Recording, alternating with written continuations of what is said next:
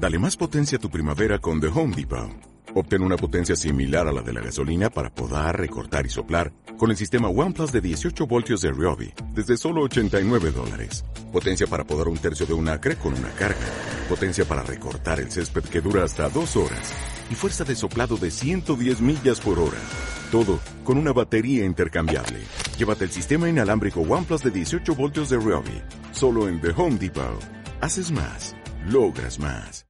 Bienvenidos todos esto es Hablemos de Inversiones, un programa dedicado a hablar sobre empresas y otras cosas. Hola, yo soy Krevix, trabajo en finanzas, soy inversor particular y escribo una newsletter sobre ideas de inversión que podéis leer en krevix.substack.com. Hola, yo soy Carlos Antiso y soy gestor en Icaria Cartera Permanente e Icaria Capital Dinámico. Todo el contenido de este programa no supone una recomendación de compra ni de venta. El propósito es meramente formativo. Muy importante que cada inversor haga su propia due diligence. Hola a todos, bienvenidos una semana más a un nuevo capítulo de Hablemos de Inversiones. Esta semana tenemos a un gran inversor y sobre todo buen amigo, que en este caso es nuestro querido amigo Rodri Hong Kong. ¿Qué tal? ¿Cómo estás, Rodri? ¿Qué dices, tío? Yo no me llamo así. Encantado. y tenemos también, como siempre, a mi compañero Krevix. ¿Qué tal? ¿Cómo estás, Krevix? ¿Qué tal, chicos? Muy bien. Muchas ganas. Rodri es buen amigo y yo creo que vamos a pasar un buen rato con él. No es Rodri, es Rodris. yo le llamo como quiera. Qué chaval. Bueno, eh, empezando con el capítulo, Rodríguez, aunque nosotros te conocemos muy bien y sobre todo tu filosofía de inversión la conocemos perfectamente, para todos esos oyentes que no sepan quién eres, explícanos un poco quién eres, tu evolución como inversor. Mm, creo que tienes una noticia muy interesante que dar, que te preguntaré cuando acabes de contarnos quién eres. Bueno, dale, dale, ponte con ello. Bueno, pues soy un inversor privado, como, como puede haber bastantes en, en España. Eh, tengo especial predilección por, por, las microcaps. Al final yo creo que, que, la rentabilidad sobre el, sobre el capital invertido en, en una inversión pues e, es mayor debido a su iliquidez, eh, simplemente por, por estructuras de mercado. Y bueno, me suelo invertir pues eh, allá donde, donde los flujos no, no entran, ¿no? Eh, también eh, más temáticas, por ejemplo, ahora pues me parece que la parte asiática está más interesante porque nadie quiere invertir y bueno, pues en su día había otra temática y, y bueno, es como funciona el mercado y yo creo que es a la larga como, como me siento más cómodo y, y creo que puedo, puedo hacer dinero o puedo tener una rentabilidad en mi cartera. Y bueno, pues empecé haciendo mis análisis pues cuando, cuando, era un paquete, que no, yo era por 2019 o así. Eh, había dado ciertas asignaturas en, el máster eh, y bueno, siempre me había gustado mucho la parte de contabilidad y financiera y entender eh, bien la inversión. Y bueno, pues me llevó un año así ya decidirme a hacer mi primera inversión y a partir de 2019 pues eh, tengo mi cartera privada y empecé a, colgar análisis primero en, Twitter y luego bueno pues intenté un poco profesionalizarlo, la manera de, crear el análisis y de, ejecutar el análisis. Y bueno pues creé una página web que para mí es como un blog personal que se llama New Villa Equity Research y, bueno pues allí de vez en cuando cuando tengo ganas de escribir los análisis que hago pues eh, los publico allí son en formato PDF, algún vídeo también hecho en YouTube, pero bueno, la verdad que, que últimamente pues no he tenido mucho tiempo. La verdad que, que haces muy buen trabajo, Rodríguez. Y además yo viví tu evolución, que nos conocimos ya hace unos cuantos años y la evolución ha sido, ha sido muy buena. Entonces, por lo que nos cuentas, que estás allí donde no hay flujos, si dentro de unos años nadie quiere invertir en Europa, en vez de Rodri Hong Kong, te podemos llamar Rodri Europa, ¿no? Podría, podría darse el sí, caso. Sí, mira, yo te podría decir que en 2019, eh, donde yo veía que había una oportunidad gigante, eran las microcaps eh, prácticamente en todo el mundo. Eh, estaba todo muy barato eh, y donde bueno, más dinero hice seguramente fue en, en Europa y, en Estados Unidos, donde había microcaps muy, muy baratas y small caps. Luego en 2020, cuando cayó todo el mercado, yo me posicioné hacia un, hacia un reopening, pero, pero de calidad, por así decirlo. O sea, creo que, creo que el mercado no estaba entendiendo bien eh, qué empresas les afectaban realmente el, coronavirus y, cuáles no, ¿no? Y, el, el índice de riesgo eh, a cada una de ellas y bueno, pues me decidí la mayoría de la parte de la cartera en, en Contrarians y en Reopenings, que una de ellas fue, fue AirCap, eh, que desde mínimos yo creo que ha multiplicado por 6 o sí, por 6 y Macerich, que era también una de, de malls de alta calidad en de máxima calidad en, en Estados Unidos, que era pues muy parecido a, a Simon Properties. Y también creo que multiplicó por 4 o 5 en, en nada, desde en enero, febrero de 2021 las dos eh, pues me, me, ayudaron mucho con, con, la rentabilidad y ahora pues por ejemplo eh, la oportunidad donde la veo es en, prácticamente en Europa del Este, eh, más más, si te digo más específico, pues en, en Polonia tengo bastantes posiciones y aparte es un país que, que llevo ya bastante tiempo leyendo sobre ello y, controlando eh, cómo funciona el país y, bueno, las empresas.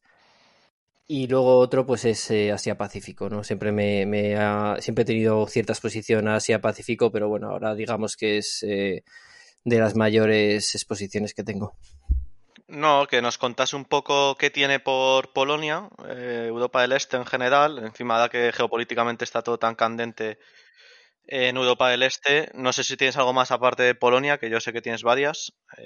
Eh, cuéntanos un poco alguna compañía si quieres por encima. Sí, tengo tres empresas de software de nicho en, en Polonia. Eh, bueno, eso es una parte de la tesis, que es la parte macro. Pero es que luego, o sea, yo a veces eh, hago top-down análisis, pero también down-top. hay muchas veces que tengo cosas en mente, en mi cabeza macro, pero mmm, mediante screens al final pues se plasman, ¿no? Y da la casualidad pues que yo una de, mis teorías macro que tengo es que hay mucha externalización de, software y, que ejecutan muy bien el software eh, los países del este, eh, Bulgaria, Ucrania, Ucrania ahora pues está un poco más jodidilla, pero Bulgaria, Rumanía y, Polonia son, son muy buenos y Polonia sobre todo. Eh, si te diría de todos estos sería, sería el que más el que más expertise tiene. Y bueno, pues llegando a, con diferentes screeners que me gustan mucho, me gusta mucho empezar tesis desde cero, de, de, estas que yo las llamo eh, tesis vírgenes, porque al final nadie te sesga, nadie las está mirando, nadie te está diciendo, oye, mírate esto porque eh, esto me parece que está muy bien o tengo invertido, entonces nadie te sesga y, y tienes que desde cero autoconvencerte. Entonces, eh, a mí eso me parece brutal. O sea, yo cuanto menos me cuente de una compañía y más eh, analice yo por mi cuenta, eh, más convicción tengo y yo creo que más deep análisis eh, hago, que es al final en lo que, en lo que creo. Pocas posiciones y, saberte muy bien las compañías. Entonces, eh, bueno, conseguí encontrar tres compañías que hacen software de nicho, que me parece que tienen un mode bastante más alto que otras, que por ejemplo integradoras de software sin más. y bueno, una de ellas es LSI. otra Macolab y otra no, no, la puedo decir porque estamos ahí, bueno, estoy comprando por así decirlo. Entonces, eh, bueno, el SI lo que hace son RPs desde para hoteles, para delivery de, comida, em, también para cines, que es la parte que donde se quiere expander y, bueno, tiene como una, un core business que muy, muy, muy fuerte en Polonia y ahora pues está intentando expandir su software eh, fuera. Y bueno, esta, esa, por ejemplo, también es un poco reopening. Eh, antes del COVID, pues cotizaba 24, 25 eh, slotis y bueno, pues llegó a caer a, a 12 y la hemos visto creo que hasta 10 slotis eh, durante, durante el COVID. Y bueno, pues ahora por ejemplo, pues va, va está en 14, 15 y bueno, eh, para final de año pues ha dicho que ha hecho un 20% de ventas más que el año anterior y en el Q4 ha hecho un 90% más de ventas sobre, sobre el cuartel anterior, o sea, para que os hagáis una idea de que ya va tirando la, la empresa y bueno, al final son tesis que, que si tú le sacas la TIR eh, a nada que se corrija el mercado, pues a tres años, que es a tres años y volver a, los precios de, de pre-COVID, pues bueno, te saque una TIR por encima del 20% y muy contento. Entonces, siempre que haya un catalizador antes, que, suele haberlo, ¿no? Siempre hay que ser optimista, eh, pues te mejora la tira. Entonces, bueno, esa es eh, principalmente mi tesis. Y aparte que, que, la compañía está ganando Free Cash Flow eh, este año y el anterior y, bueno, yo creo que, que es muy una, una, inversión con alta rentabilidad y bajo riesgo, porque aparte cotiza eh, a 50% caja neta. Entonces, bueno, esa es una, bueno, Macolab es una que, crece muchísimo más, crece al 20 y pico por ciento, bueno, eso, es una locura. Perdón. Una, cosa, para ir, para no dejarte hablar a ti solo, que yo creo que es, que es mucho peor. Eh, en nada, nada, nada, faltaría más. En el caso del SI Software, hablamos de que es software de nicho para cines, para restaurantes, entendí, ¿no? Y hoteles. correcto y hoteles. Claro. Y delivery un poco también. Eh, más, no la parte de, de, O sea, de. ¿Cómo se dice? Ghost Kitchens también, ¿sabes? Ah, qué bueno. Y entonces. Hablamos de que tienen un, gran, un gran mode porque al ser un software tan concreto, pues intuyo que tiene altos costes de cambio por tener que readaptar todos los sistemas. Ese, ese es el kit, ¿no? Del mode. Eh, correcto. Ellos, eh, la mayoría de, de, la parte de software lo, sus clientes son en Polonia y luego ellos habían pensado que una manera de, expandirse es mediante el RP de, cines que mm, al final tienes mucha menos competencia. Es un, es un sector que, que, tú lo dices y, joder, pues seguramente ninguna empresa grande se quiera expandir a un RP de cine que aparte de ser un mercado pequeño eh, no está en crecimiento y tal. Em, pero bueno, si luego analizas eh, cómo está estructurado el mercado en el que el mayor eh, player es una empresa de Nueva Zelanda que tiene un software de 1994 y, y, luego aparte que es un software bastante con bastante legacy que eso es muy importante, ¿no? Cuando tú inviertes en una empresa de software, saber si, si eh, ese software lo han tenido que seguir desarrollando y han cambiado, por ejemplo, la base o siguen con la base de 1994, etcétera, y bueno, eso va creando unas ineficiencias que a largo plazo, pues, a una empresa de software la matan. Entonces, bueno, eh, RSI analizó que, su competidor o posible competidor, que creo que se llama Vista Group, eh, de Nueva Zelanda, pues tiene un software bastante patata, por así decirlo. Y aparte, pues tiene unos costes bastante altos porque es de Nueva Zelanda. Entonces, bueno, ellos eh, han decidido mediante la estrategia de la empresa, pues que, su, que van a desarrollar bien el RP, que lo llevan desarrollando ya creo que 5 o 6 años y les están quitando clientes. Entonces, bueno, pues es un mercado que son de bastantes millones de, dólares y, que, bueno, a nada que le rasque un poco el SI, pues eh, se va para arriba. Y puede, pues eso, crecer al 10-20% al año eh, fácilmente. Eh, no, yo quería saber más o menos qué porcentaje de ingresos tienes en Polonia, porque dices que esta sí que tiene bastantes ingresos en Polonia. Macolab sé que se, tiene muchos contratos fuera de Polonia. Todo fuera, tiene todo fuera. Sí. En el caso del SI, eh, ¿hay algún riesgo político? Eh, Polonia está con muchos problemas con el tema de Bielorrusia en la frontera y todo esto. ¿Hay algún riesgo político? Tienes el, sobre todo el riesgo político de...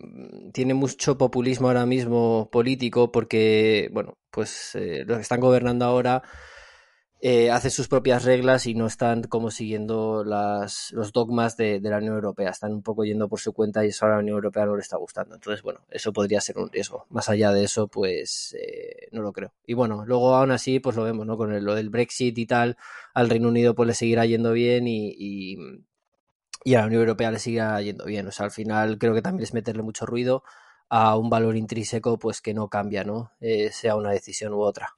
Digo que a mí personalmente me parece muy interesante, Rodríguez. Eh, en el caso del cine, que lo desconozco, aunque yo soy muy cinéfilo, la verdad, y eh, con esto del COVID, pues evidentemente no íbamos al cine y es algo que echo mucho de menos, aunque está bien ver las películas y demás en, en la televisión, el encanto que tiene el cine para mí es inigualable. No sé si tú al estudiar la compañía has visto cómo está cómo está el segmento del cine. Es decir, intuyo que con todo el boom del streaming, evidentemente, pues habrá estancado un poco, pero se está normalizando y simplemente está flat. O, no, sé si has llegado a ver. Ahora están muy reopening, o sea, ahora mismo están creciendo bastante. Llevan. eh, pues eso, un año y medio, o no, casi dos años, pues prácticamente eh, sin ingresos. Em, Pero me refiero, me refiero que me he explicado mal. En, en un entorno normalizado, si no existiese el COVID, es un mercado que crece, está flat. Depende, eso depende de cada cultura. No tiene nada que ver las tendencias que hay, por ejemplo, en, en Nordics, en cines, con, con las que están en el sur de, Europa, por ejemplo. Eh, te diría que las del sur de Europa, por lo que he visto, eh, bueno, decrece, decrecen las ventas, mientras que en, o, están más flats, entre flat y, y decrecer en volúmenes y luego está el tema de, de Nordics y, Europa del Este. Hay otros países que, les gusta cada vez más ir al cine. Em, es como una parte de su cultura. Y eso yo, por ejemplo, lo he vivido mucho en, Noruega. La gente, mucha gente que conozco, cada fin de semana van, van al cine. Es algo brutal. Yo flipo. Yo, por ejemplo, estuve allí eh, cinco años y creo que fui al cine dos. Y fue una para ver Harry Potter, una de Harry Potter, creo que, pusieron esta, la de eh, animales animados, no sé, no sé, cómo se llama esa. Fantástico. Y, ya está. Sí, es que eh, Polonia tiene, tiene directores potentes. Michael Haneke, el de Funny Games, no es polaco. Dudo si es polaco o alemán. Me suena de varios directores polacos, me suena de varios directores polacos bastante bastante top. En Polonia tiene mucha cultura, muchísima cultura de cine, igual que en. Ah, es, es austriaco, es austriaco, es correcto. Y luego en. Mira, pues por ejemplo con Austria, eh, mm, LSI también hace la parte de teatros, que es muy parecido a, los cines. Es el, mismo RP, básicamente. Entonces también se están, se están eh, también expandiendo por esa parte. Y luego en Polonia, otra que no he hablado mucho de ella, porque, bueno, eh, no sé, iba a hacer un artículo, un, equity research, pero al final lo dejé a medias. Em, es una empresa que se dedica, es distribuidora de, supermercados de, comida y, bueno, eh, sobre todo se especializan en, los productos que son de limpieza. Eh, de casa, no, no de limpieza para, para COVID ni nada de eso, pero, pero bueno, pues toda la parte de fregar el suelo, etcétera y son el, principal distribuidor mm, pues de las marcas tipo Unilever y tal en, Polonia y luego aparte pues han empezado a expandirse y a comprar supermercados eh, retail en, Polonia. Polonia es, como si fuera pues eh, España hace 10 años, ¿no? Eh, o antes de, antes de que hubiera Mercadona era bastante fragmentado el supermercado, eh, hay muchas ineficiencias, eh, falta mucha consolidación en, el sector y bueno, lo vemos, ¿no? En empresas como eh, Dino Polska y, que está creciendo, pues no sé si al 10 o 15% anual en, número de supermercados en Polonia y bueno, pues esta empresa lo mismo. van comprando ciertos supermercados en, en ciudades específicas, sobre todo en el sur, y bueno, pues le está sirviendo pues para expandir su, su negocio y la verdad que bueno, es una empresa además muy barata y, y, nada, muy defensiva también. Creo que está cotizando prácticamente a, inventario. Pero esta empresa no es Macolab, ¿no? No, es Delco. Ah, vale, vale. Eh, me habías hablado de ella. Vale. No sé, Krivik, si tú tienes alguna pregunta que te interrumpí varias veces. No, si, no, si nos quiere contar un poco sobre Macolab, que sé que ahí siempre en la comunidad da mucho interés por las consultoras IT, eh, francesas, alemanas, polacas, o sea, si nos quieres contar un poquillo. Bueno, está, creo que ya lo he comentado en otros podcasts, pero bueno, si queréis lo, lo vuelvo a comentar así brevemente. Eh, bueno, es una empresa que lleva, pues, si te diría 10 años creciendo al 20% y bueno, sigue, cotizando a 10 millones de, market cap y tal. O sea, bueno, eh, empezó siendo una nano nano cap y bueno, pues ahora es micro cap y seguro que en todos los años pues será una small cap. Y la verdad que ejecuta muy bien, em, hacen toda la parte de software de, los coches interno. Eh, pues algunos de sus clientes pues son Toyota, Mercedes, Mm, Renault. Y luego tiene otra pata que ya es más la, web financiera. Eh, intentan conectar eh, pues eh, aseguradoras con bancos y por ejemplo la aseguradora más grande de, Noruega, pues toda la parte de la interfaz de la web y la conexión con los bancos, pues la hace Macolab. y bueno, y aún así, pues pese a tener clientes bastante grandes, han abierto una, una oficina ahora en Múnich y bueno, pues van a intentar ganar más clientes de, automoción y, y, son pues eso, mejores que la competencia. Hay algún, algún competidores de, de la India, pero yo lo que me he dado cuenta después de, tantos años analizando el software que cuesta mucho externalizar o, hacer negocios con, la India en, tema de software. Si tienes una compañía que aunque sea un poquito más cara o, prácticamente igual la, puedas tener en Polonia con, el mismo, la misma franja horaria o parecida, mucho mejor. Y eso se ve también en, por ejemplo, en consultoras integradoras de, en Noruega eh, que son nacionales y dices, joder, no tiene sentido para nada, pero al final sí que lo tiene, sí. Hay muchas cosas que, que, luego van cogiendo sentido o teniendo sentido. ¿Qué, márgenes tiene más o menos Macola? Para ponerlo así la gente eh, más... Bueno, normalizado creo que lo tiene por encima del 10, eh, 10-12 eh, histórico. Ha tenido ahora unos problemas en los últimos tres quarters en los cuales, pues bueno, había subido el salario a sus consultores un 30 o un 40% y que no quería problemas de, rotación y tal, y ha dicho, mira, pues lo subimos y, a final de verano, que es cuando se renuevan los, los acuerdos, pues vamos a, vamos a pasárselo al cliente si podemos, y bueno, pues lo han conseguido y eso se ha visto ya en el Q3. Y nada, back to normal. Em, no sé, es una empresa. Y luego, aparte, bueno, si te sigues un poco por LinkedIn y tal, ves que que cada vez pues la plantilla va aumentando y aumentando y aumentando y no creo que sea para, para que las ventas decrezcan. Eso de subida de salarios es algo que está dándose en la mayoría de, comparables, ¿no, Rodri? También ha pasado en Agarro y hay ese delay de traspasar. Sí, en LSI no se puede ver tanto porque al final como ha habido ese ruido con las ventas no, no te podría decir si en salarios han aumentado. Creo que, creo que sí creo que sí, en el ítem, en la partida de salarios, me, creo que recordar que sí, porque encima habían echado a, tenían 20 empleados menos en el SI y sí, yo creo que te diría que también la ha subido. En la otra que tengo integradora en, en, en Polonia, que se dedica logística, que uno de los clientes es Dino Polska, por cierto, no voy a dar ya más información, pero eh, esos sí que habían tenido problemas, esos habían tenido problemas y dice, joder, es que tenemos un negocio. Es que el problema de software es que tienen, pueden crecer si quieren al 100% al año, pero el problema es que no pueden. No pueden porque no hay gente. No hay gente que sepa el tema y encima no te da tiempo.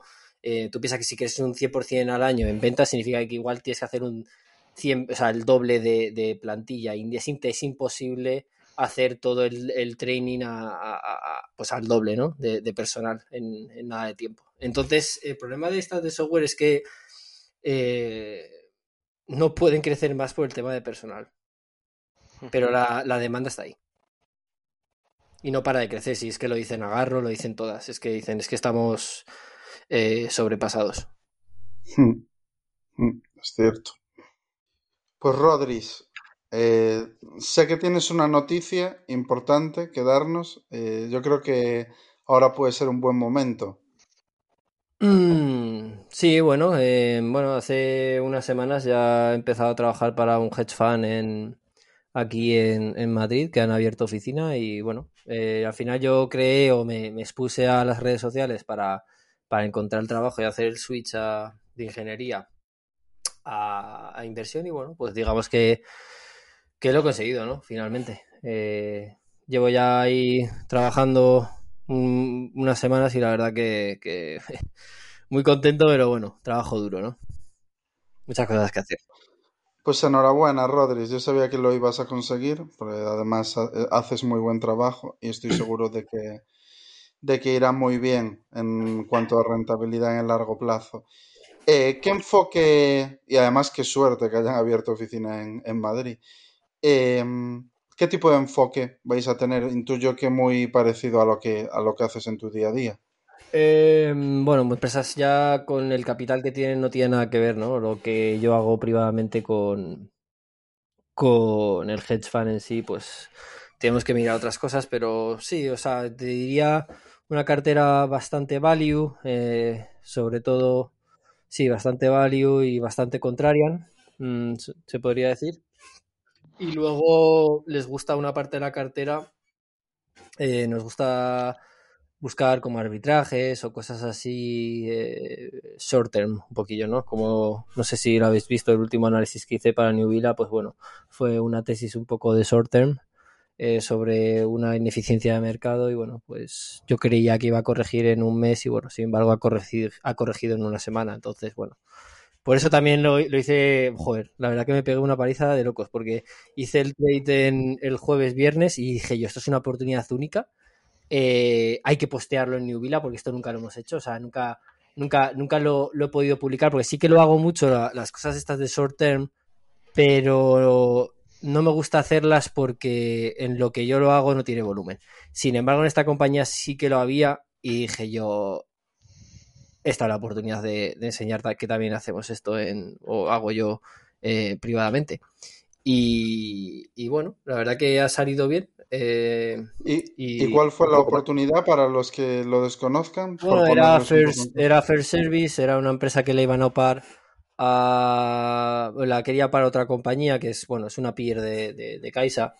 Eh, bueno, pues la querían opar a 2,62 o algo así. Sí, a 2,62 Hong Kong dólares y durante la due, y estuvieron eh, en un periodo de due diligence y tal y al final no salió la OPA. Entonces, bueno, mientras tanto, mientras estaba la, la empresa, la otra empresa haciendo la due diligence y como negociando y tal, pues seguía cotizando eh, las acciones de la empresa. Entonces, bueno, hubo mucha gente que quería cerrar el arbitraje, eh, bastante más volumen del, del, normal. Al final, pues era una empresa que era una small cap y bueno, pues a ver, eh, el hecho de haber multiplicado por 4 o por 3 en, en, poco tiempo, no por 3, eh, le, pues hace que, que, deje de ser una, una microcap pues a una small mid cap.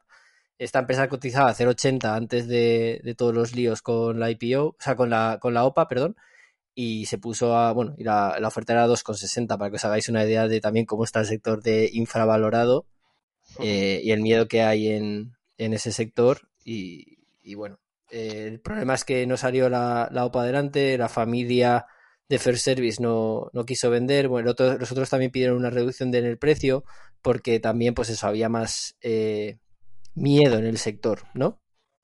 y, y, habían bajado un poco las valoraciones de transacciones de money en, en el mercado y bueno, pues bastante. Eh, bastante justificado, ¿no? Decir, oye, pues bajamos un poco el precio que 2,62 pues era demasiado y tal.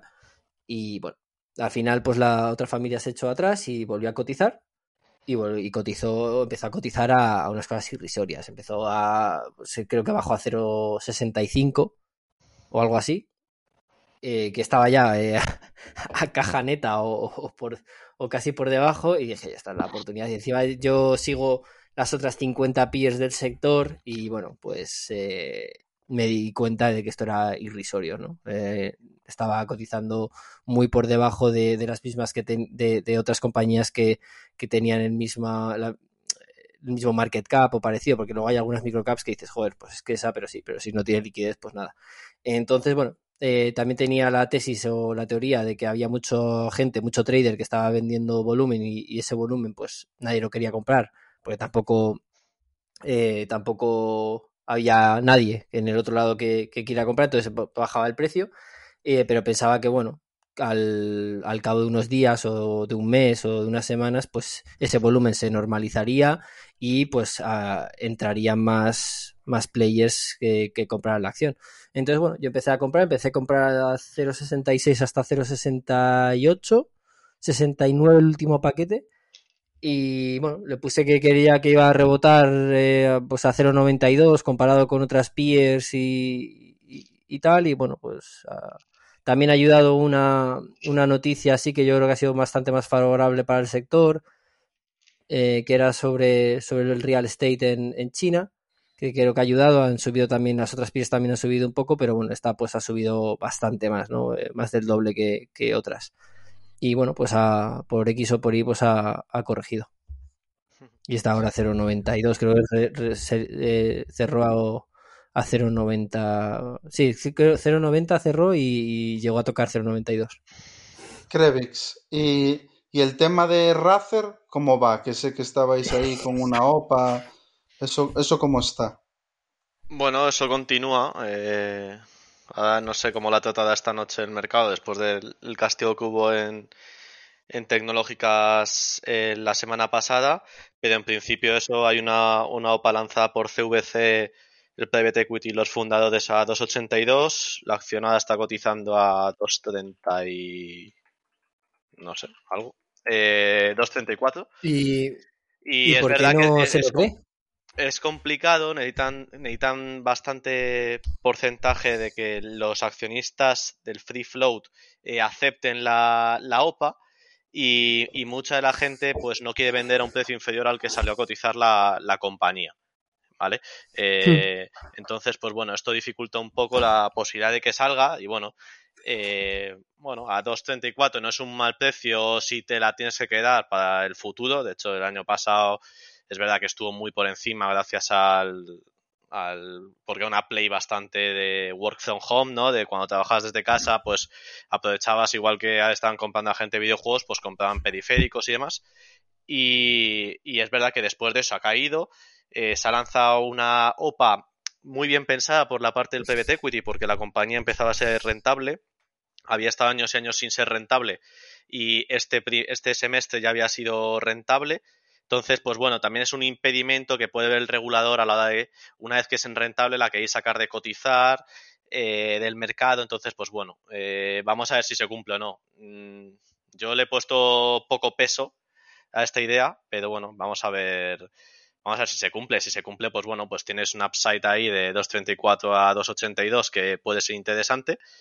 Y, y si no, pues no sé. supo- no creo que corrija mucho, no porque es que es una compañía que, que es- lo normal es que estuviese por encima de ello, pero bueno. No, no, no, que digo que la idea de, de CVC y de los fundadores en un principio es sacarla de cotizar del mercado de Hong Kong para volverla a sacar a cotizar en el Nasdaq eh, dentro de un tiempo. Nor- Normalmente a lo mejor esperan uno o dos años y la volverían a sacar en el Nasdaq, eh, como salió Corsair, que también venía de estar en un private equity y demás.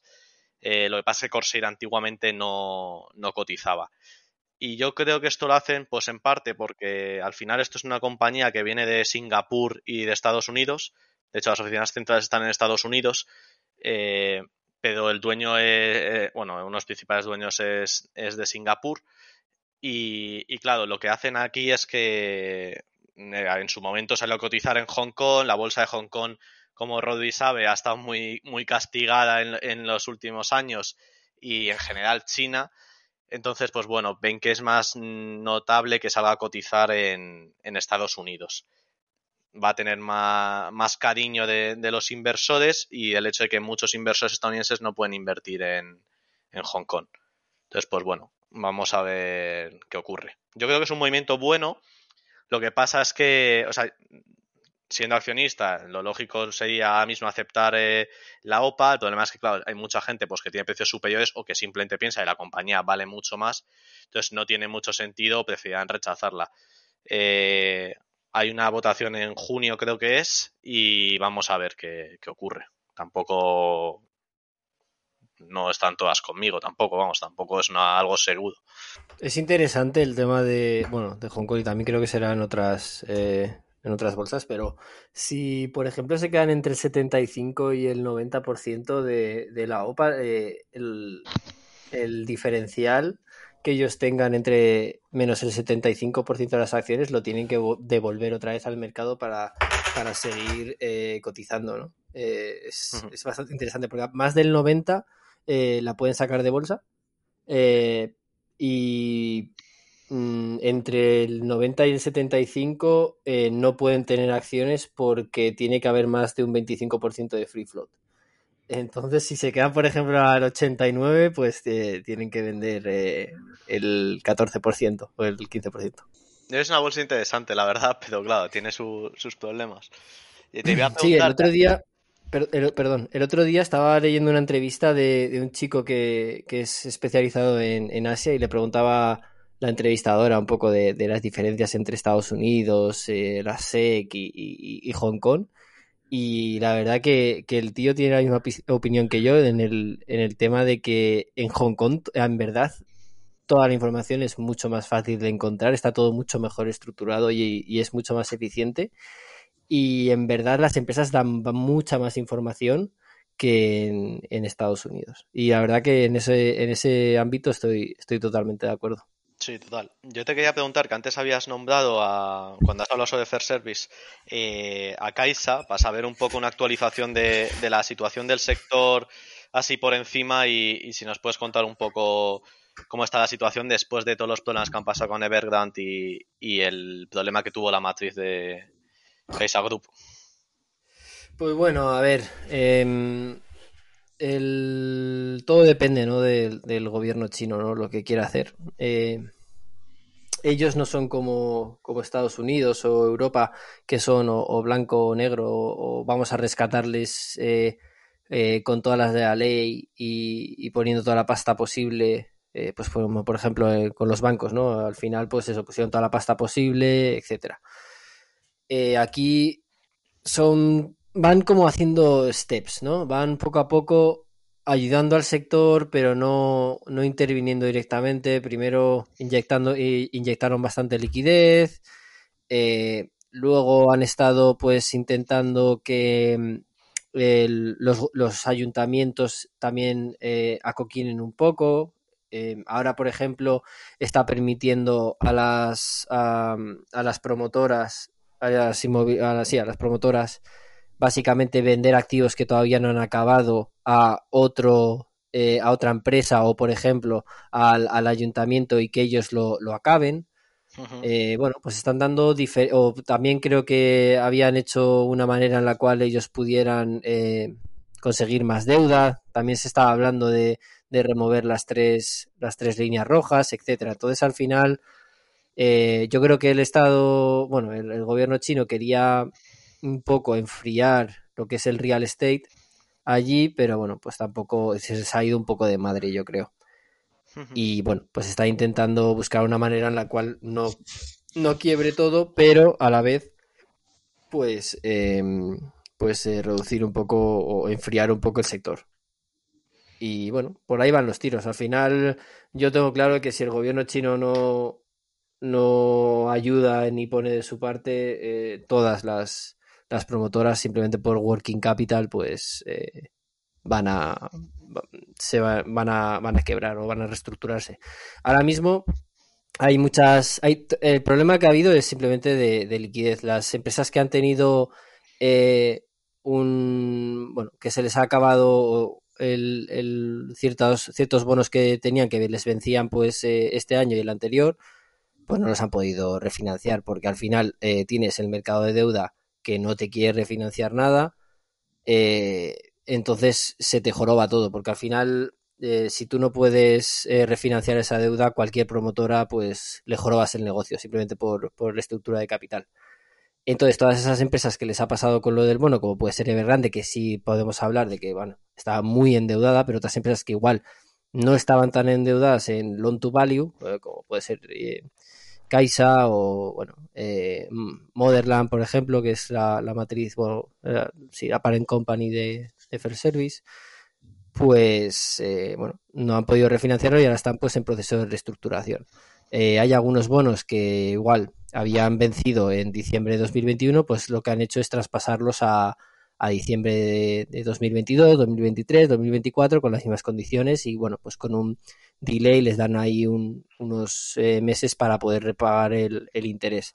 Entonces al final, bueno, pues están todos poniendo de su parte siempre y cuando pues todo el mundo coopere, tanto los, los bonistas como, como el Estado y los ayuntamientos, que los ayuntamientos también han ganado mucho dinero durante muchos años gracias a, la venta de, terrenos a, estas... Eh, eh, promotoras, pues bueno, pues ahora les toca eh, comerse parte del pastel.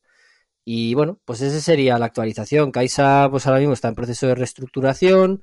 Eh, creo que ahora en el corto plazo pues va a ser interesante ver los balances de, de, todas las empresas que son de servicios, que son, pues eso, subsidiarias de, de, empresa, de, la empresa, de las empresas matrices que son las promotoras y ver sobre todo el, working capital, ¿no? Eh, que, si hay mucho delay a la hora de pagos con, la matriz o no. Em, también eh, si tú analizas un poco de dónde vienen las ventas, mucha parte o una parte viene por, por la promotora, pero otra, otra gran parte, su mayoría, no viene por promotoras, viene pues por gente normal que está viviendo en casas normales y, bueno, pues eh, tiene ser, o eh, paga por servicios a la propiedad de sus jardines, mantenimiento, los parkings, etcétera. Entonces, bueno, yo creo que les va a ir bien. Puede que haya algún impairment de algún receivable en alguna. Eh, bueno, mm, al final, si tú haces un, un escenario de estrés en el cual, pues, eh, pierden pasta con, con, con, la matriz y tal, pues aún así a las cotizaciones actuales que, que, estarías pagando en el mercado, pues es rentable, ¿no? Porque, bueno, Skysa prácticamente está a caja neta, hay muchas empresas que están a caja neta y si tú haces eh, la parte que de, de, profit que viene de, de, la, de, de, lo que no es la promoción, pues es, es, muy alta y muy interesante, ¿no? A largo plazo. Hmm. Sí, ahí lo que yo alguna vez he comentado contigo, que a lo mejor el mayor problema sería que ante un eventual eh, bancarrota o bueno sí bancarrota directamente de Kaisa Group que se viesen que apareciesen compradores para la parte de de Kaisa Prosperity y la forzasen a vender más barato, ¿no? De lo que a lo mejor sería un precio justo, digamos.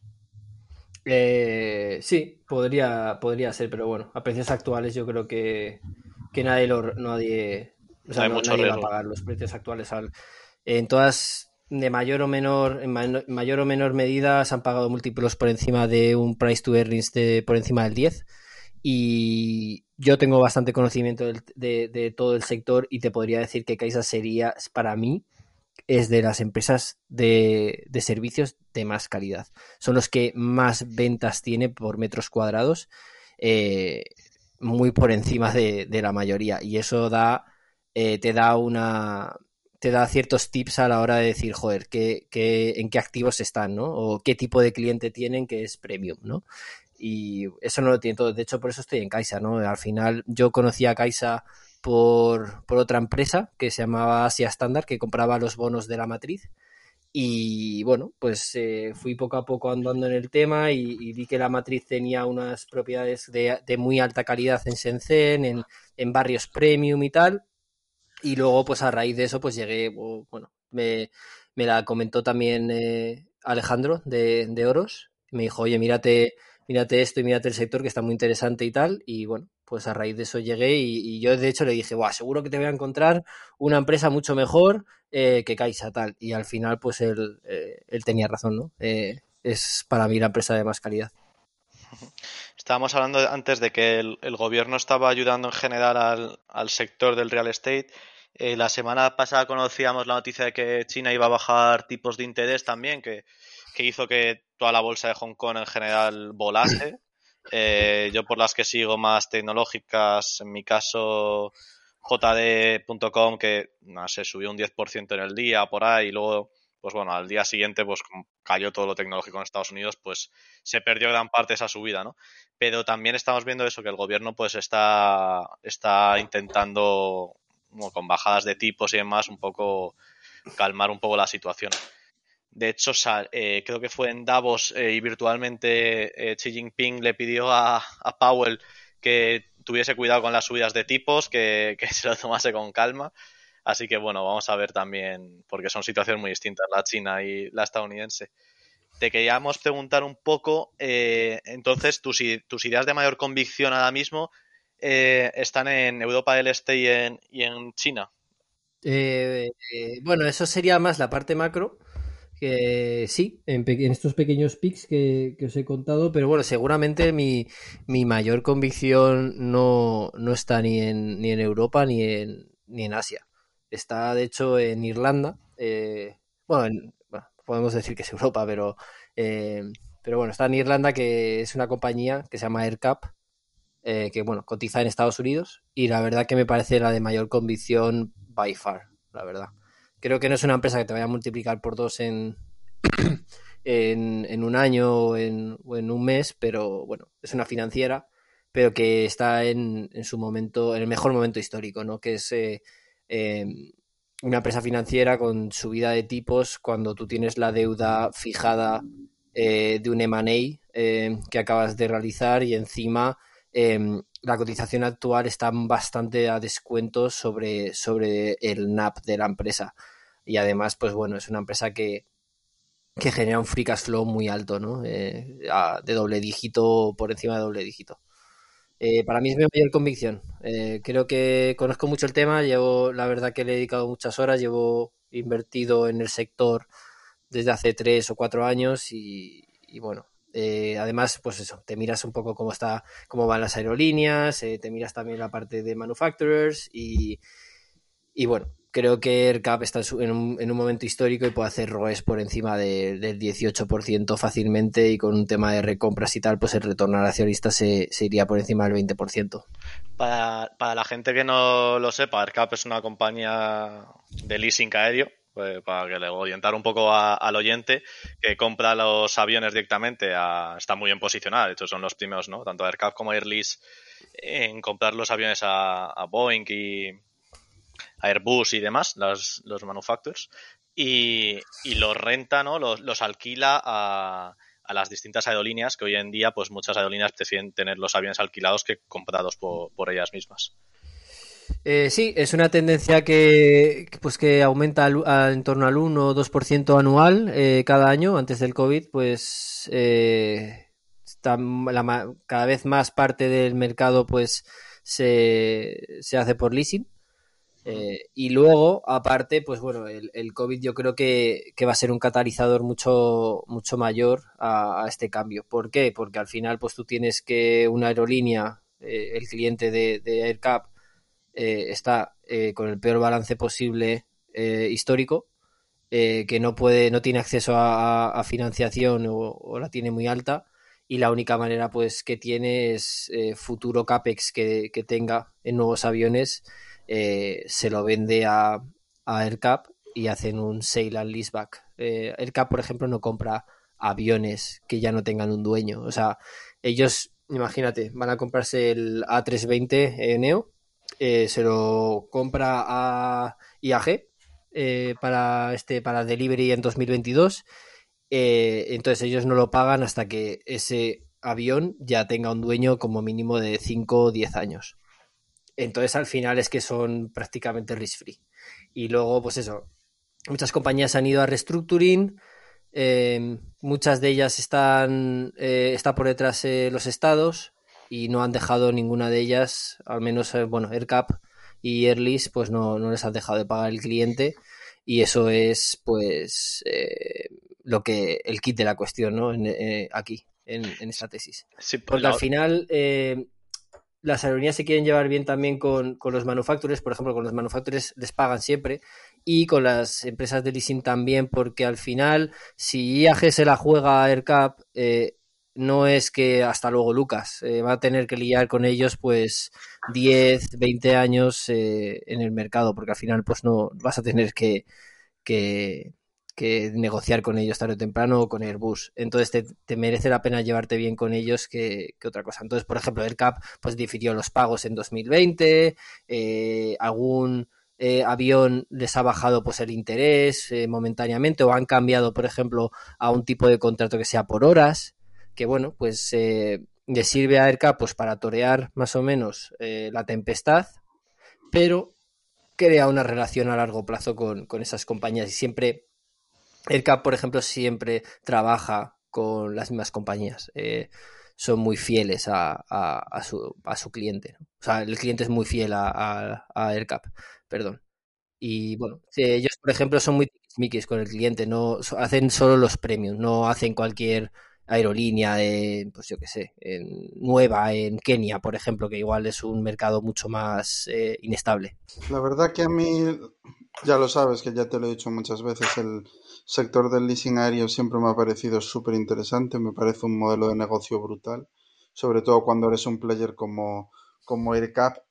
Me gusta tanto que de hecho nosotros en, en el Family Office, que, que, bueno, gestionamos, gestionamos una cantidad importante, más de 200 millones, estuvimos mirando hacerlo a través de, de un vehículo que iba a sacar ahora mismo Sí, Dunas, es cierto, lo iba a sacar Dunas, que tenían un equipo que llevaba 20 años haciendo leasing aéreo para el balance de Santander internamente, con la tesorería, pues hacían leasing y, les había ido de cine, la verdad. Y se habían desligado de Santander para montar un proyecto en Dunas y montar un vehículo de private equity que la verdad que, que captó muy bien. El problema es que lo lanzaron justo antes del COVID. Entonces, bueno, cuando no eres AirCap, eh, es una de las grandes ventajas de, de, tener el nombre, la reputación y las relaciones de largo plazo. Eh, no, es tan, no es tan sencillo. De hecho, no sé cómo ha ido, no sé ahora mismo cómo, cómo está yendo el tema, pero eran aviones de segunda mano, no, no, si no recuerdo mal, AirCap la miré hace cuatro o cinco años, pero si no recuerdo mal, la flota de AirCap es muy joven, tenía una, una vida media de, ¿cuánto era? Tres, cuatro años, o sea, eran aviones muy nuevos, si, si no recuerdo mal. Eh, la, que, la, más, la, la, que es más joven de todas es eh, Airlis, que tiene un plan de expansión eh, que no lo tiene AirCap. Eh, pero AirCap, eh, digamos que es la más grande y la que mejor yield saca por, por avión. Eh, pero también es la, sería la segunda más, seguramente, segunda, tercera más joven. O sea, las, las dos son súper jóvenes. Exacto, o sea, la diferencia entre una y otra era, era muy pequeña, igual un año de diferencia. Si no recuerdo mal, porque la, la miré hace mucho. Y, y, claro, cuando no eres un player como ellos, pues es más, es más complicado. Y también incluso habíamos mirado el tema de, de hacerlo nosotros en directo, o sea, hacer el, el propio, el propio leasing cofinanciado con, con, Santander. Entonces, a mí me parece muy, muy interesante. Pero bueno, es necesaria la, la, escala, la diversificación, que la flota sea igual de joven para reducir al máximo los riesgos, porque en su día cuando andaba metido en estas historias había estado mirando que hay una serie de vehículos que son yo diría que son en formato CEF, Close eh, End Fund, que se llaman, espera que lo tengo en, los, en marcadores, que cotizan como si fuese una acción, que es, la peculiaridad de los CEF. Eh, Doric, Nimrod, Doric Nimrod Air. Había como cuatro o cinco diferentes eh, en función del tipo de aviones que tenían, pues uno habían comprado todos los aviones del mismo del mismo modelo, otros eran más diversificados y demás. Y no sé si, bueno, e, evidentemente lo recordarás porque, porque lo habrás vivido, no fue hace demasiado, creo que fue hace tres años, cuando uno de los modelos más demandados eh, dejó de mm, dejó de fabricarse. Creo que era. El 737 Max ese, ¿no? Exacto, sí, creo que sí. Entonces, el valor residual de esos aviones cayó en picado y los Doric Nimrod estos, que iban cargadísimos de ese modelo de avión, llevan una caída del entre el 60 y el 80%. Da igual el tipo de CEF que cojas, unos están más diversificados y otros menos, pero como iban bastante cargado este modelo, el que menos ha caído yo creo que es un 60. Entonces, bueno, te habla de que sí, es un modelo de negocio que es, es, muy bueno, pero eh, en mi caso creo que es mejor ir de la mano de los mejores porque pues pasan cosas como, como las que acabo de comentar. Al final, jugársela a AirCap Airlist teniendo la posición que tienen eh, es bastante más complicado por, por, las relaciones de largo plazo y lo que puede conllevar. Sobre todo el, el mode que tienen estas compañías es el acceso a aviones nuevos, ¿no? Que no lo tienen otras. Eh, había otra empresa que, que, también seguía, que siempre ha estado más barata, se llama Fly Leasing, y se la quedó un private equity eh, londinense, creo. Eh, la compró justo cuando salió la vacuna y la verdad que, que multiplicó por dos o por tres. Eh, muy interesante, pero por ejemplo esa, eh, bueno, es peor calidad, tus clientes son peor calidad, entonces cuando le llegó el COVID tenía muchos más impagos, eh, muchas empresas con mucha más reestructuración y, uff, la verdad que porque llegó la vacuna, pero si no esa, uff, la verdad que estaba difícil. Y luego encima eh, aviones mucho más antiguos, cuanto más antiguos sean, menos mercado tiene.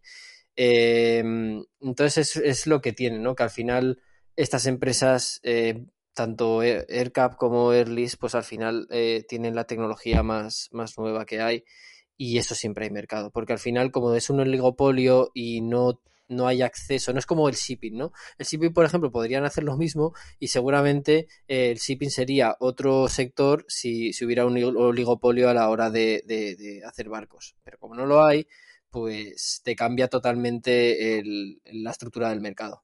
Y eso es lo que le hace interesante, ¿no? Eh, que al final, pues aviones nuevos no hay los que hay y, no los puedes cambiar. Y bueno, sí, y luego aparte, una cosa muy interesante que ha hecho Erka, pues al final se ha comido a, su al top 2 que era de, de, leasing y bueno, pues van a crear el, lo que yo llamo el bicho. entonces van a crear, bueno, han creado, ya se ha consolidado ya pues un vehículo que va a ser el más grande, eh, multiplicando yo creo que por 3 o por 4 el, la flota del segundo player en, en leasing. Y eso al final pues size matters, ¿no?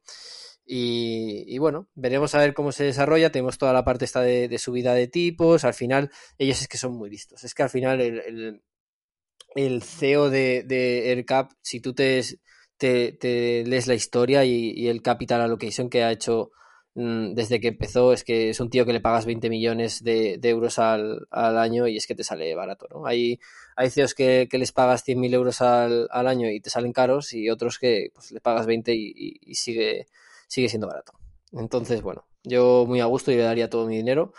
Eh, y, bueno, veremos a ver qué, más tiene por delante. Seguro que en cuanto hagan la consolidación de, de GECAS veremos recompras, que ahora mismo pues, estarán cotizando a un 20-30% de descuento sobre NAP y bueno, pues el ROE se, disparará. Había una cosa interesante del tema de GECAS que lo comentamos, que da que, que todo el free cash flow que iba generando GECAS hasta la aprobación del deal eh, iba directamente a AirCap, ¿no? Era así.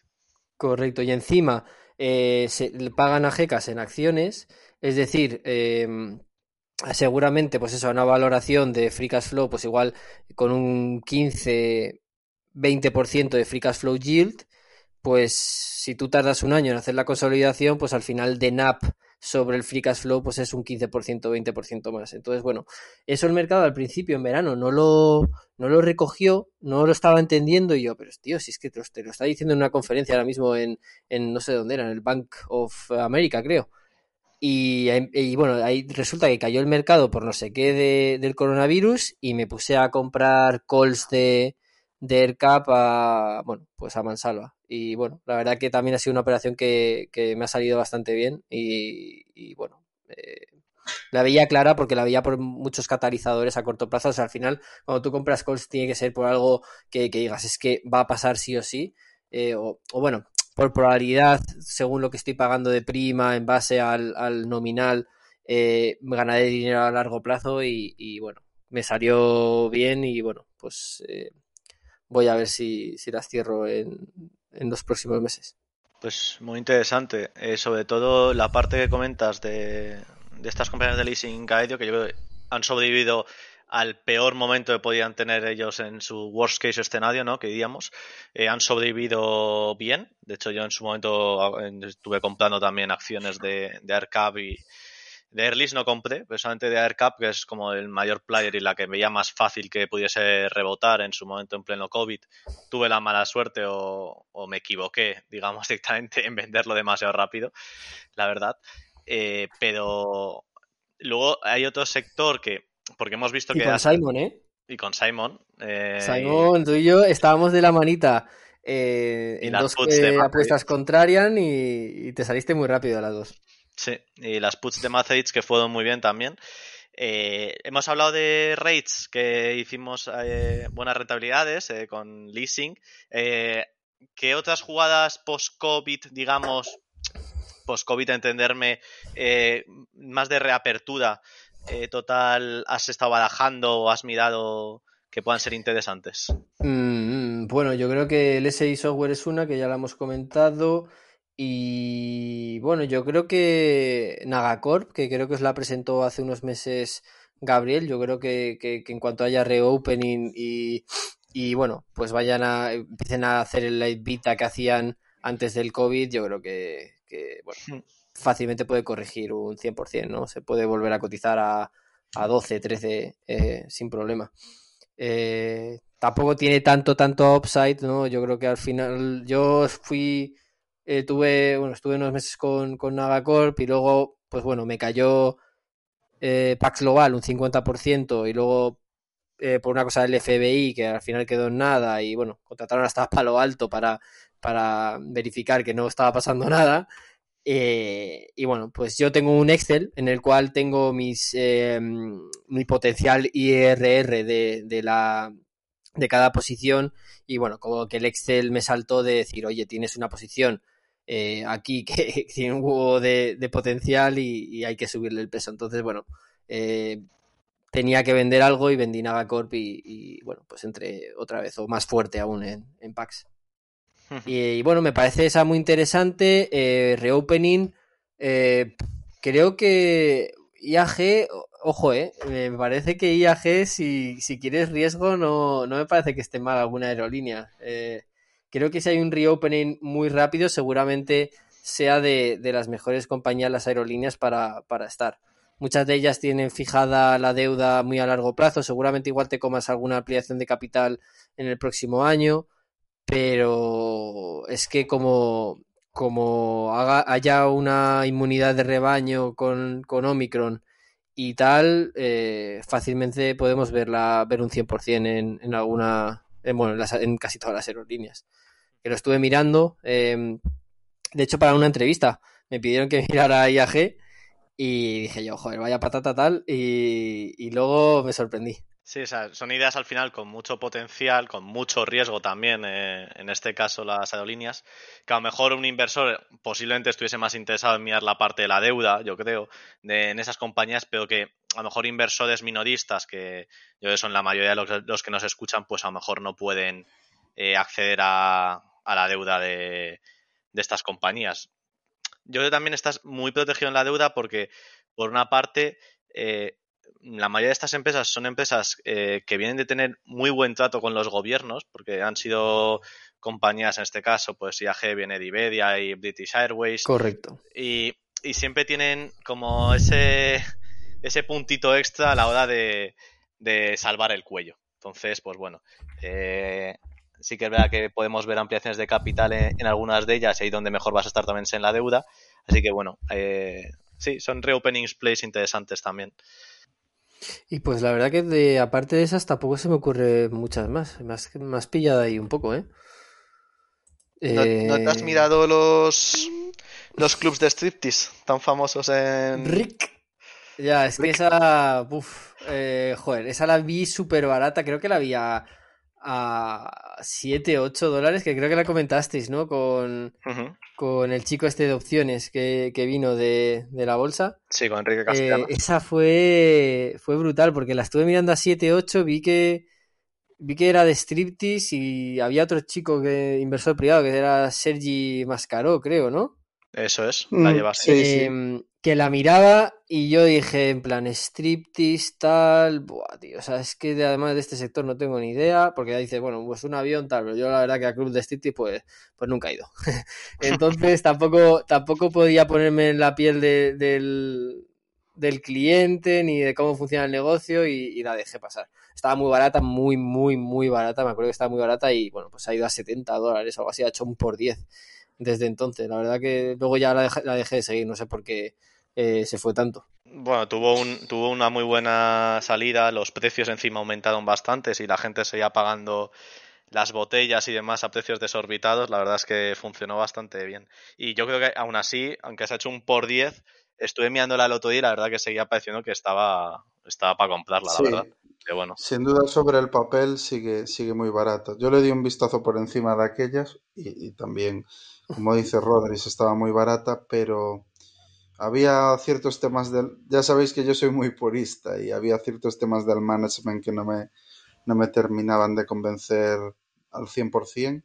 Un poco como un Diane Durham, que también me parecía un pedazo de empresa. De hecho, hicimos, publicamos un análisis y, y es un pepino.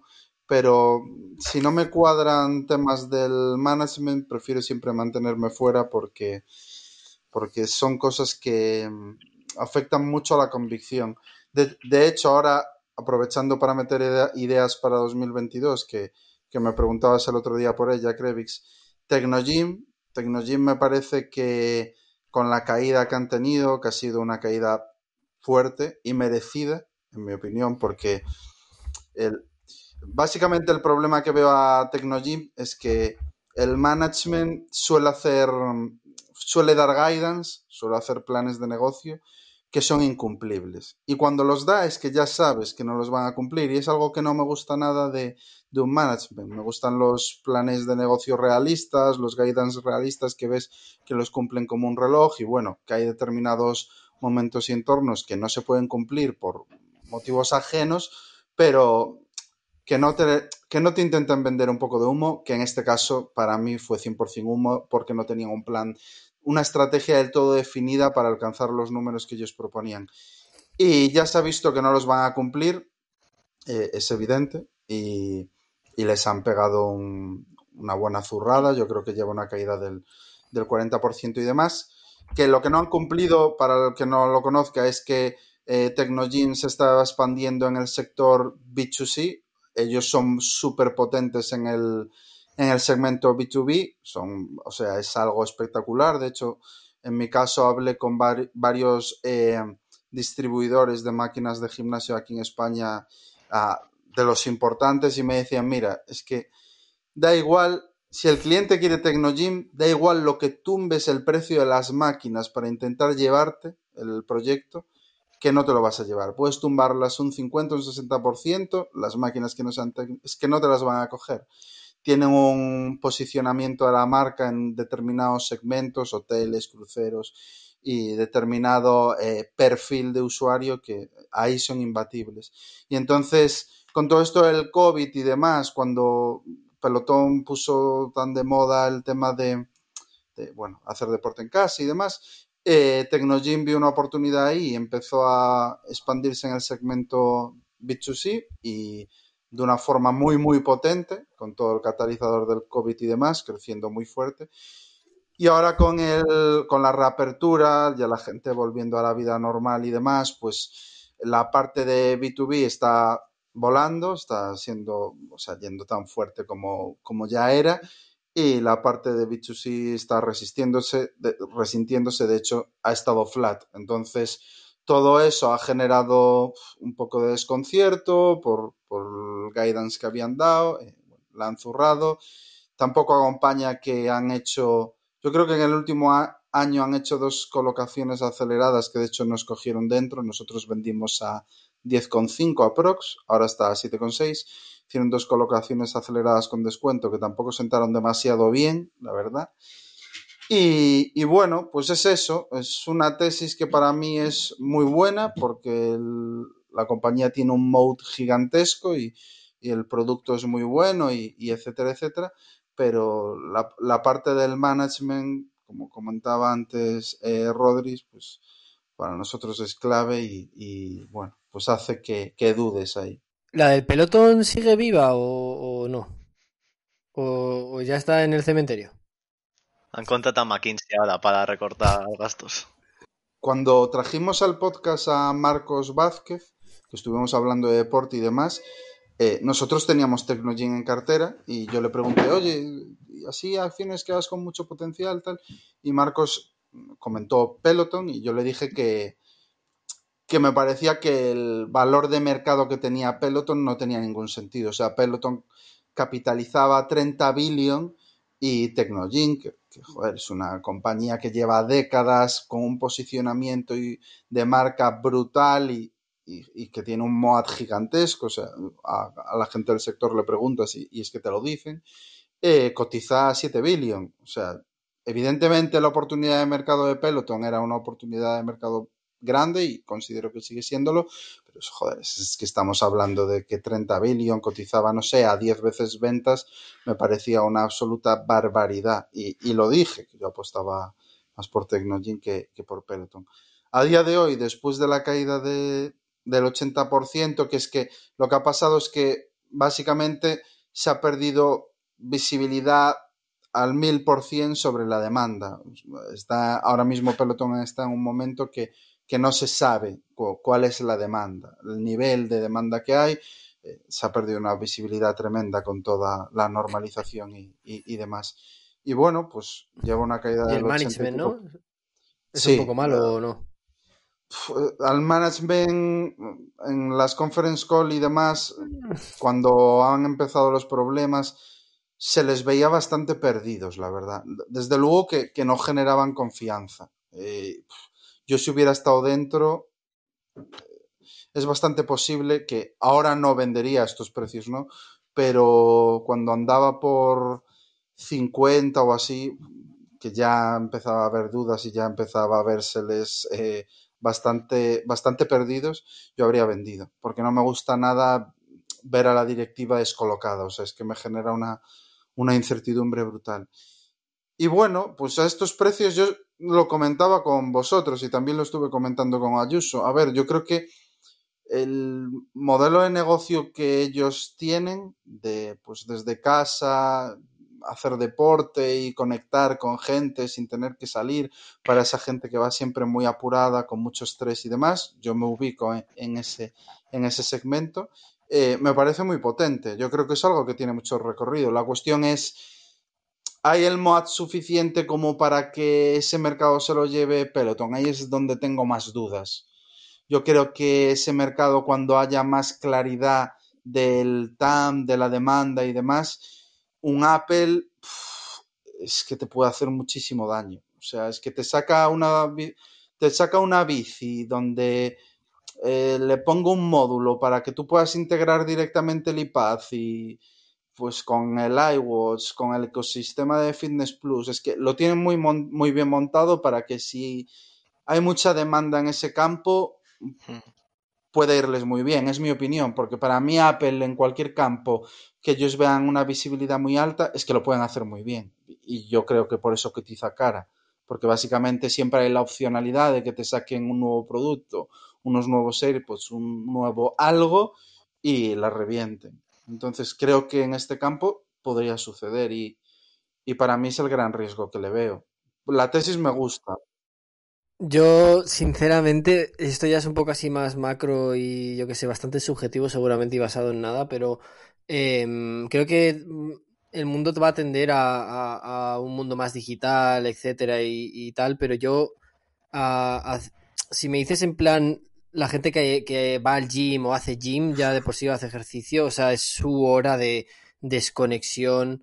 Eh, un poco digital, ¿no? Y es un poco más tirando a, lo analógico y, bueno, pues centrarte en tu cuerpo eh, y tal. Me, me parecería bastante raro, ¿no? Eh, que, y que luego encima eh, la gente que lo hace desde casa y tal, em, si de verdad lo va a utilizar a menudo y, y, va a ser como una compra recurrente y tal en otros productos, creo que directamente irán al gym. O sea, creo que ese, creo que es un producto que se centraliza, no se descentraliza a cada casa.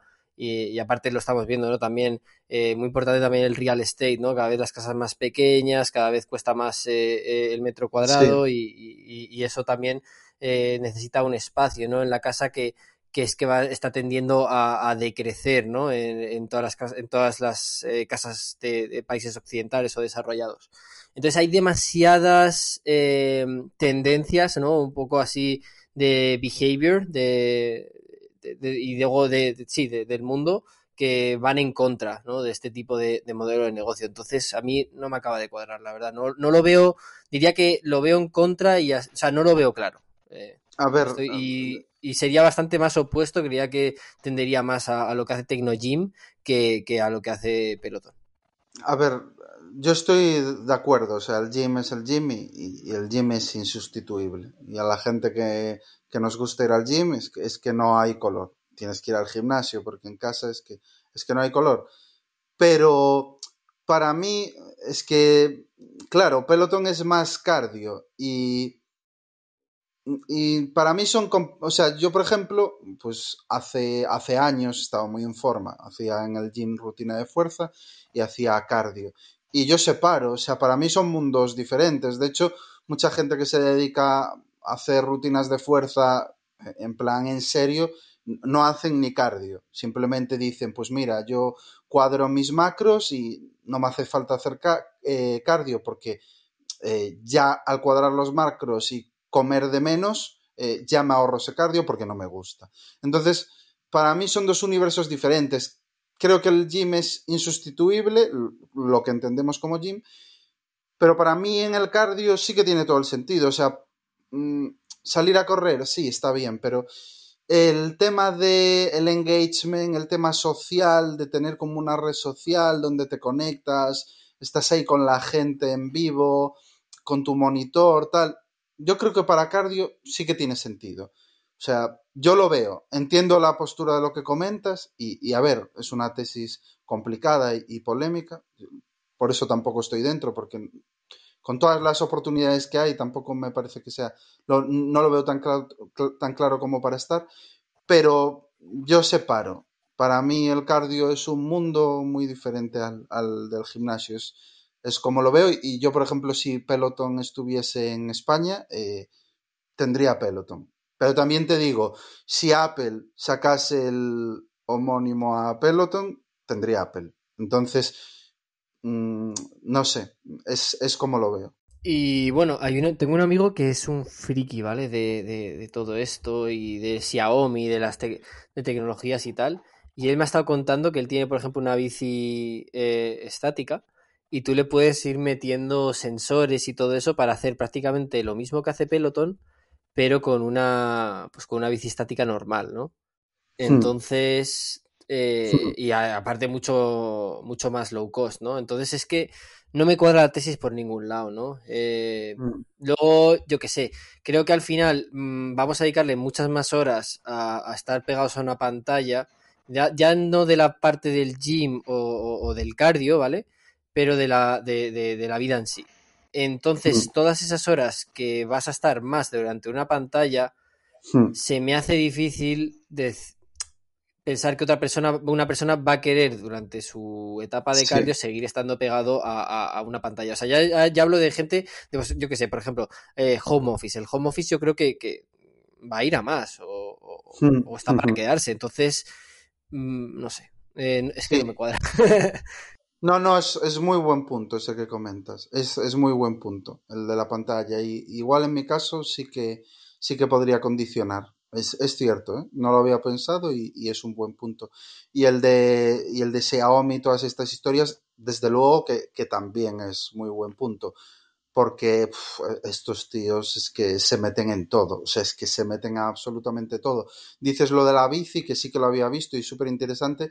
También sacan sacaron unas cintas de estas que las doblas y las puedes guardar en cualquier rincón, o sea, les tenéis que dar un vistazo porque son brutales, o sea, es que ocupan, pero, pero vamos, eh, prácticamente nada, las puedes meter debajo de la cama en cualquier sitio, eh, la sacas, la abres y estás corriendo en una bici, sí que es cierto que tiene limitación de velocidad, pero bueno, para correr en cinta más que de sobra. Y, y, sí, que estos tíos que están siempre montando de todo, es cierto que te pueden sacar algo aparte con un software bastante chulo, porque no se caracterizan por hacer chapuzas. Xiaomi, Huawei, todos estos hacen software bastante bueno. Y, y, y es verdad que, que, te pueden crujir, es, es cierto. No, Entonces, la parte de API de software lo hace, no lo hace Xiaomi, simplemente Xiaomi pone el, el hardware y luego se, te suscribes a una app, ¿no? Que es lo que hace mi amigo. Y luego me ha comentado que, que todas las apps estas de, de ciclismo online que son súper caras, tío, que son todas de suscripción que yo digo, joder, tío, si este vale casi lo mismo que un gym, tío. Yo, la verdad que flipo sí, bastante sí. cuando me lo dice. Las de ciclismo, que ahí el, el rey absoluto es, es Swift, que no cotiza, creo que había algún private equity detrás. Esto no estoy seguro, pero me suena que es así. Que es, eh, tú tienes una bici, le sacas la rueda atrás, la conectas a un rodillo y hay un mundo, o sea, es brutal, ¿eh? la verdad que es, es una pasada. Hay un mundo virtual donde hay un, miles y miles de personas eh, haciendo diferentes rutas con diferentes intensidades y claro, el rodillo que te compras, en mi caso yo me compré un rodillo de los potentes, pues es prácticamente casi como, como salir en bici. O sea, por la... ¿Y cuánto vale? Vale muchísimo, ¿no? Sí, sí, es eh, el, que, el que yo cogí, que era uno de los potentes de, creo que era de Garmin, si no me equivoco, eh, 1.200 euros. Y luego tienes la suscripción de, de Swift, que eran, no sé si 10, 15 euros al mes aprox. Eh, a ver, es caro. Y encima sin bici. Sin bici, exacto. Tienes que ponerle tu bici, le sacas la rueda atrás, lo montas al rodillo y, y estás. Bueno, eso es para gente muy friki la bici, que yo, por ejemplo, a mí me gusta mucho la bici, pero no me gusta salir en invierno. Por, por el frío, por bueno, pues aquí en Galicia imaginarás que está todo mojado y tal. No me gusta, me gusta mucho salir en verano. Entonces, para no perder la rutina, pues en invierno le, le metes caña ahí.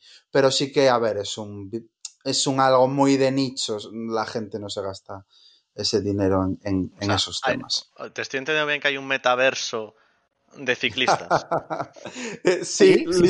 Y de hecho quedan hacen promociones de yo sigo a mucha gente de triatlón y de ciclismo puro Sí. y entonces ellos por ejemplo hacen un evento allí oye Sí. eh, esta noche entrenas conmigo y tú le ves ahí sabes el tío Eh.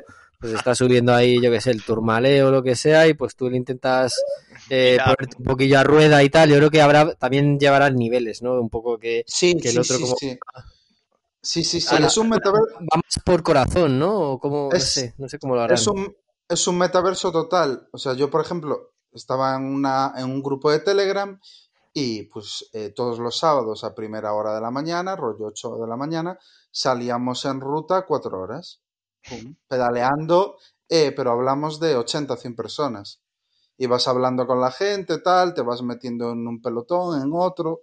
Bueno, pues, pues sí, es un metaverso tal cual. Y, Ahora mi pregunta, que- ¿le puedes conectar las gafas de realidad virtual? No, pero mm, sería un puntazo, porque, a ver, en la bici, eh, hablando de realidad Hombre, virtual, en la incómodo, bici, en la bici no sé si es tan puntazo. Sí que es cierto que para mí eh, la realidad virtual es un game changer absoluto, pero en tecnología el más extremo que he vivido en, en mis 36 años de vida para simulación. Yo tengo en casa un simulador eh, profesional, o sea, un simulador top con realidad virtual para temas de sim racing, simulación de conducción, que es algo que a mí me gusta mucho. Yo competía en kart y, todas estas historias me encantan. Y, o sea, es, es que estás dentro del coche, es que es real, estás dentro del coche, es tal cual. De hecho, eh, lo peor que tiene las primeras veces que lo utilizas es que al estar dentro del coche, tu cerebro te ubica dentro del coche. Y si no tienes una plataforma que hace que cuando te subes un piano, pues tu asiento suba, que las hay, o cuando tomas una curva, pues tengas esas fuerzas que te muevan hacia un lado u otro, como no lo tienes, tu cerebro mm, le choca, ¿sabes? Entra en conflicto, porque te lo esperas, como estás dentro del coche, te lo esperas. Y, y al no tenerlo, las primeras veces que lo utilizas, eh, sales como, como si estuvieses mm, con un... O sea, mm, si te hubieses metido 12 cafés. Sales como, como raro, ¿sabes? Como una Sí. sensación súper extraña y hasta que, hasta que tu cerebro se adapta y ya lo normaliza, que es a partir de la cuarta o quinta vez, eh, es una sensación muy, muy extraña. Eso sí, una vez lo normaliza, eh, es brutal. Y para simulación de, de aviación, que también es algo que está muy, muy metido dentro del mundo de realidad virtual, también es brutal. Eso sí, para todas las demás cosas, eh, las Oculus que pues son para juegos, para tal, yo a día de hoy no lo veo. Creo que quedan muchos años para que eso sea, eso sea top. Pero para tema de simulación es, es la leche. Y eh, aquí metemos off topic al, al pobre Rodri, que, nos hemos desviado un poco de, de la temática, de la temática del podcast. Perdonad. Pues nada, chicos, si os parece después de estos off topic, off topic perdón, eh, lo cerramos aquí, que creo que han quedado unas ideas de, Rod- de Rodri muy interesantes, que la mayoría no las conoce la gente y eso es lo, más interesante del asunto, a buenos precios. Y, y no sé, yo creo que hemos pasado un rato muy, muy interesante. Pues nada, chicos, eh, gracias por invitarme, ha sido un placer y nada, poco más. Eh, me gusta bastante escucharos el podcast. Creo que, que está muy guay lo, lo que hacéis. Me gustó mucho el de, el de opciones, ¿no? Y aparte me compré el libro de, no sé cómo se llama. Enrique, Eh, Enrique ¿qué trajiste? Castellanos. Enrique. Enrique Cas- Me Mm. compré el manual este y madre mía tú. Joder. Lo, lo mojas en, en chocolate y sigue seco. Pues nada, Rodri, muchas gracias por venir, que la verdad que, que es un gustazo. Y, y espero que a los oyentes les haya gustado. Si os ha gustado el capítulo, eh, acordaros de dejarnos vuestro like en la plataforma para que nos escuche el mayor número de gente posible y no olvidéis suscribiros. Hasta luego. Chao, chao, chao. O'Reilly Auto Parts puede ayudarte a encontrar un taller mecánico cerca de ti. Para más información, llama a tu tienda O'Reilly Auto Parts o visita oreillyauto.com.